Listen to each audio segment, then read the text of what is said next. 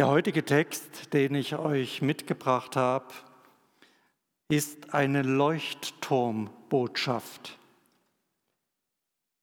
die Jesus Christus in dein und in mein Leben sendet. Es ist im Grunde die Zusammenfassung seiner ersten Rede. Sie steht in Markus 1, die Verse 14 und 15. Und es gibt auch eine PowerPoint.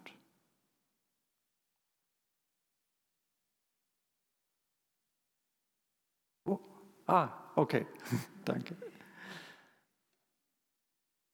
Johannes der Täufer wurde ins Gefängnis geworfen Danach kam Jesus nach Galiläa und verkündete die gute Nachricht von Gott. Die von Gott bestimmte Zeit ist da. Sein Reich wird sichtbar in der Welt. Ändert euer Leben und glaubt dieser guten Nachricht. Ist das wirklich so bedeutend? Wir kommen von Weihnachten her. Ist nicht vielleicht Weihnachten, die Hirten, die Krippe, Bethlehem, die Weisen, ist das nicht vielleicht viel interessanter und aufregender? Markus, der das Markus-Evangelium verfasst hat, findet Weihnachten nicht sonderlich interessant. Ihr könnt es gern mal nachlesen. Er schreibt nicht ein Wort über Weihnachten. Er hat wie die anderen Evangelisten auch das ganze Material, was er über Jesus gesammelt hat, äh, sortiert und Weihnachten hat er nicht mit aufgenommen. Stattdessen beginnt er sein Evangelium mit einer Vorstellung, wer Jesus ist, erzählt kurz von der Taufe von Johannes dem Täufer und kommt dann zu dieser Zusammenfassung seiner ersten Rede. Wäre Markus heute hier in diesem Gottesdienst, dann würde er sagen, das war für mich die größte Rede, die ich je in meinem Leben gehört habe. Und ganz ehrlich, wenn ich mich dieser Rede stelle, wirklich stelle und sie mir anschaue, dann stelle ich fest, wäre ich nicht so träge, wäre ich nicht so abgebrüht, es würde mich aus den Schuhen hauen, wenn ich mich dem stelle, was hier wirklich steht. Jesus beginnt seine Antrittspredigt mit einer Zeitansage. Die von Gott bestimmte Zeit ist da. Die Zeit ist erfüllt. Die Zeit ist gekommen. Und nun verkündigt Jesus, das Reich Gottes ist nahe herbeigekommen. Man könnte auch übersetzen, sein Reich wird sichtbar in der Welt. Anders ausgedrückt, Leute, es ist soweit. Der von Gott bestimmte Zeitpunkt ist da. Die Zeit ist erfüllt. Da schwingt auch mit, es reicht jetzt mit dem Warten. Es geht los.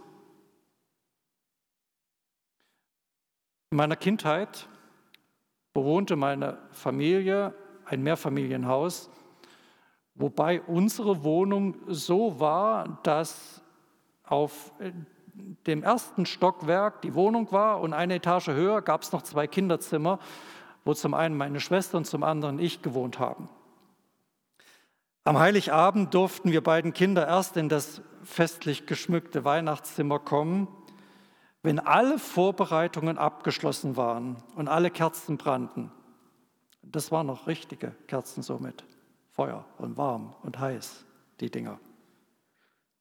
Und bis dahin mussten wir dann immer hoch und in den Kinderzimmern warten. Und erst wenn unsere Mutter am Klavier ihr Kinderlein Comet spielte, sind wir die Treppe runtergerauscht und kamen, ersprangen, flogen sozusagen. Und dann, dann durften wir das Funkeln der Kerzen bestaunen, den Weihnachtsbaum bewundern, den Duft riechen Weihnachtsmusik und Weihnachtsgeschichte hören und natürlich, ganz wichtig, endlich Geschenke auspacken. Vorher herrschte immer eine große Spannung. Doch dann plötzlich war dieser große Moment da. Es ist soweit. Vorbei ist das Warten. Endlich. Genau darum geht es. Jesus sagt hier nicht weniger als jetzt, ihr Lieben, jetzt in diesem Moment ist es soweit. Das Reich ist im Kommen, es wird alles neu. Gott lässt das Neue beginnen. Von jetzt an scheidet sich alles in ein Vorher, vor Christus, und in ein Nachher, nach Christus. Die Zeit ist erfüllt, sagt Jesus, weil ich da bin, indem ich da bin. Das Leben mit Gott ist nun greifbar. Wer möchte, muss nur zugreifen. Das Leben mit Gott steht für alle offen. Selbst für diejenigen, die, wie soll ich sagen, religiös eher unmusikalisch sind. Für alle, die klug, zu klug oder zu schlicht sind, um sich mit dem Glauben zu beschäftigen. Für alle, die sagen, oh, das ist doch nur eine Nebensache, nicht so wichtig. Gottes Liebe kommt zu uns. Ich sage es nochmal, wäre ich nicht so träge, nicht so abgebrüht, nicht so fromm erzogen, es müsste mir aus den Schuhen hauen, was Jesus hier eigentlich sagt. Wenn man das ernst nimmt, verändert das das ganze Leben. Die von Gott bestimmte Zeit ist da. Sein Reich wird sichtbar in der Welt. Okay, schön, nett. Und wo, bitte?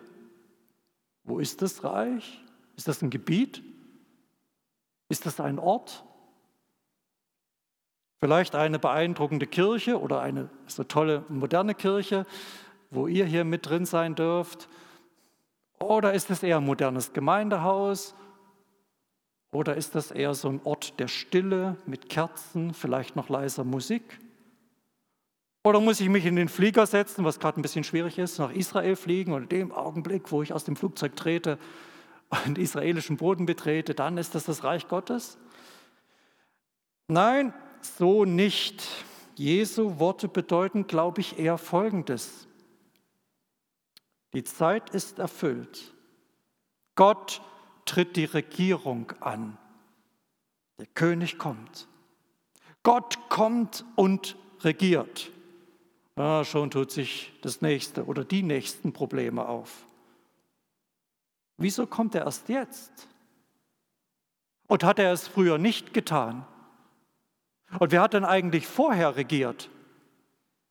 Wenn das Reich Gottes kommt, heißt das ja, dass er vorher nicht so da war oder wie? Man könnte jetzt stundenlang diskutieren. Vielleicht sollte man das auch mal tun. Regiert Gott alles? Wie viel Einfluss haben andere Mächte? Regiert Gott heute wirklich mehr als früher? War Gott früher etwa nicht König? Diese theoretischen Überlegungen machen es jedoch unnötig kompliziert. Es gilt, Gott kommt. Gott wird König. Gott beginnt zu regieren. Gottes Herrschaft setzt sich durch. Wenn Jesus das sagt, dann meint er nicht, Vorher hatte Gott nicht die Hand am Steuer, sondern Jesus meint, ab jetzt wird das Gute und das Heilsame geschehen, das Gottes zutiefstes Wollen ist. Ab jetzt wird sich sein guter Wille mehr und mehr durchsetzen. Und zwar in einer Welt, über die er trotz Corona nach wie vor sicher die Kontrolle hat, über die er schützend und fördernd seine Hand hält, die nicht des Teufels ist, aber ganz sicher, in der vieles geschieht, was nicht sein Wille ist. Das ist die frohe Botschaft des christlichen Glaubens. Und Weihnachten ist dafür nur der Auftakt. Es setzt sich durch, was wirklich gut ist. Er macht ein Ende dem Bösen, den Zerstörerischen, mit allem, was kränkt, verletzt, tötet, zerstört.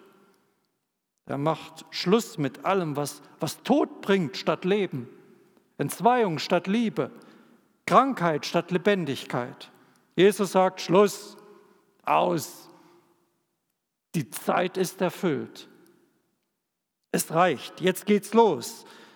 Erfüllung, nicht nur Erwartung.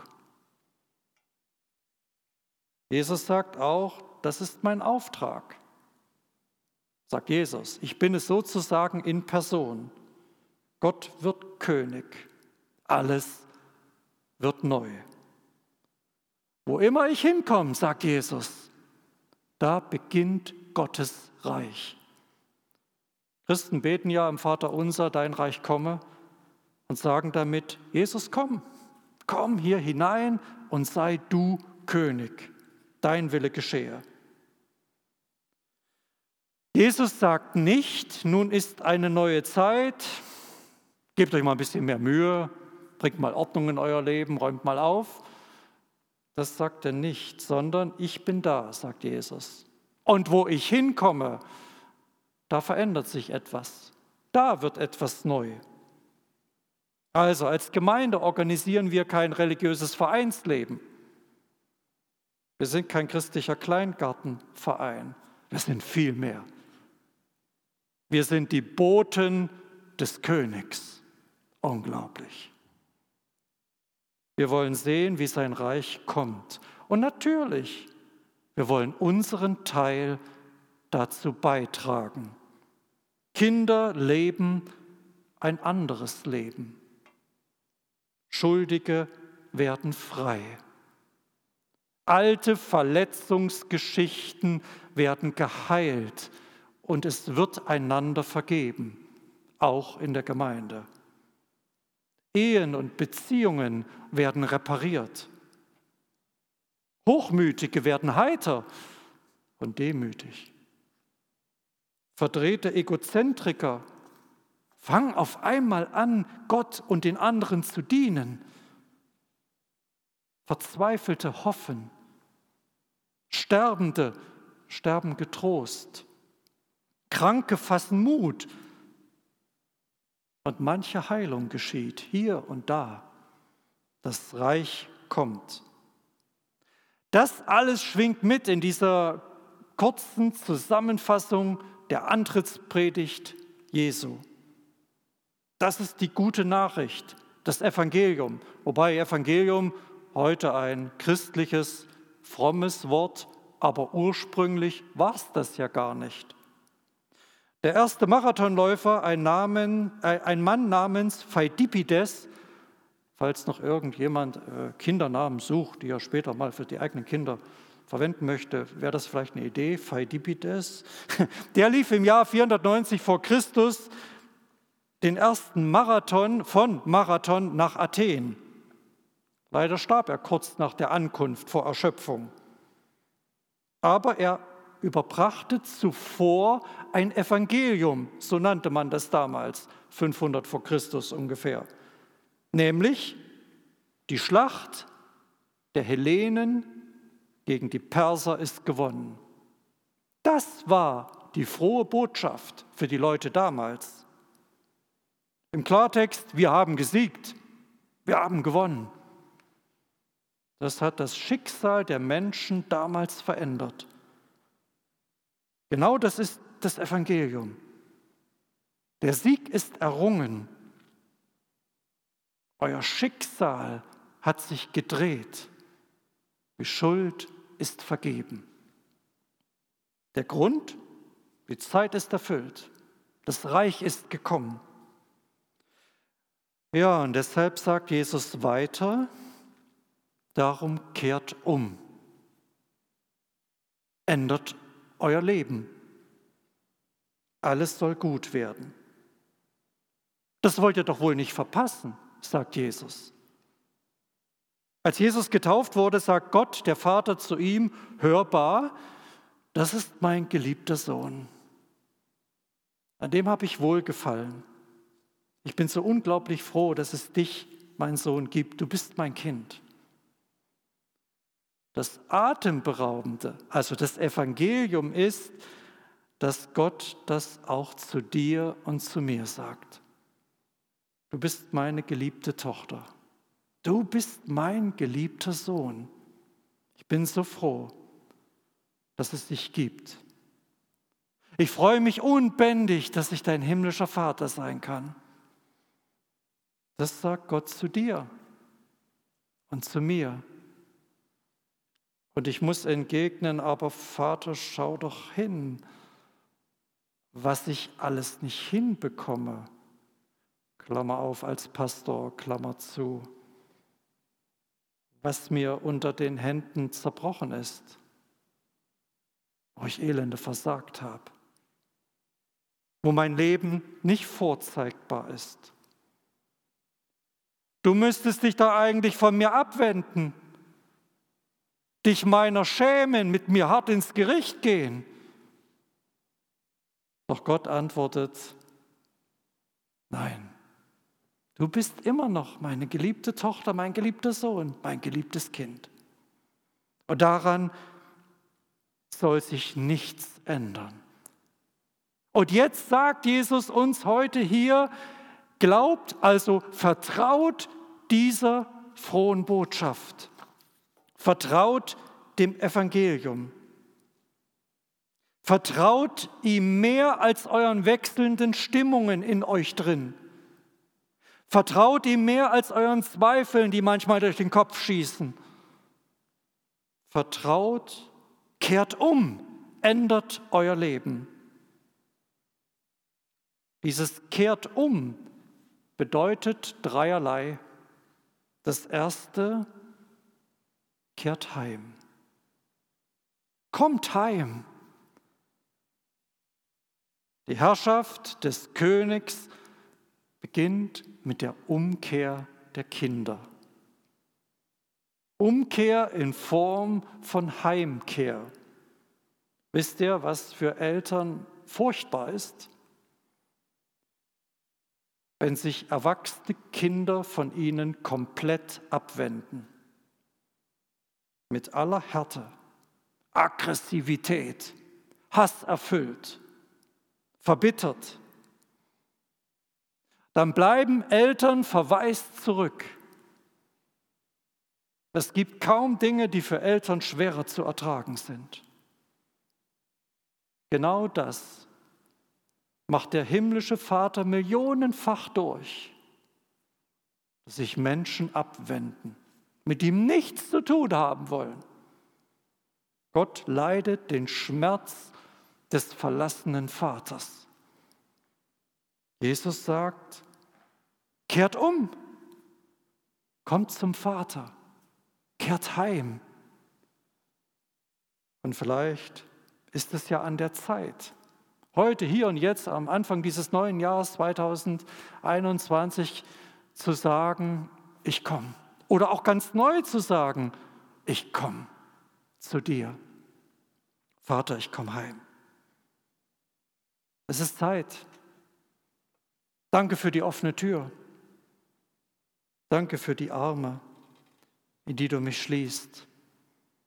Danke für den Schmerz und die Tränen, die du meinetwegen weinst. Der, der Schmerz, der in deinem Herz wohnt, wegen mir. Danke, dass ich kommen darf. Weiter. Kehrt um bedeutet, kehrt heim, kommt heim. Kehrt um bedeutet aber auch, kehrt euch ab. Lasst die Dinge in euren Leben, die Gott hasst. Tut sie nicht mehr. Geht ihnen nicht nach. Als der irdische Jesus seine Jünger berufen hat, das muss man sich mal vorstellen, da lassen die alles stehen und liegen die waren verheiratet, die hatten einen guten Job. Die lassen alles stehen und liegen und folgen ihm nach. Ja, hallo, wieso denn? Na, es ist der König. Jesus ist der König. Und alles, was wichtig und richtig ist aus seiner Sicht, das tun sie jetzt in ihrem Leben. Übrigens, jeder, der mit Jesus lebt, muss etwas verlassen. Und das ist kein einmaliger Prozess, jedenfalls nicht in meinem Leben. Das ist, eine, ist ein ständiger Lebensprozess. Jeder muss etwas verlassen. Jeder, der mit Jesus lebt, muss seinen eigenen Willen aufgeben.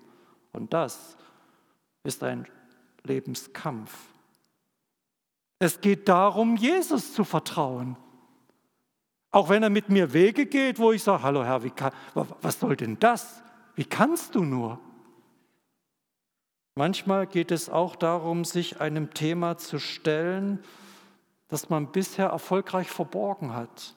Jesus holt das hoch, legt es auf den Tisch und will mit mir darüber sprechen. Also, das ist dieser zweite Aspekt, kehrt euch ab von euren gottlosen Wegen, von euren eigenen Wegen. Lernt Vertrauen. Legt eure Hand in Gottes Hand. Geht an seiner Hand durchs Leben. Und das dritte und letzte, kehrt um bedeutet auch, kehrt euch hin. Hin zu Gott, klar, das habe ich ja gerade entfaltet. Aber es meint auch, kehrt euch hin zu den Menschen. Jesus verdeutlicht, ich brauche euch.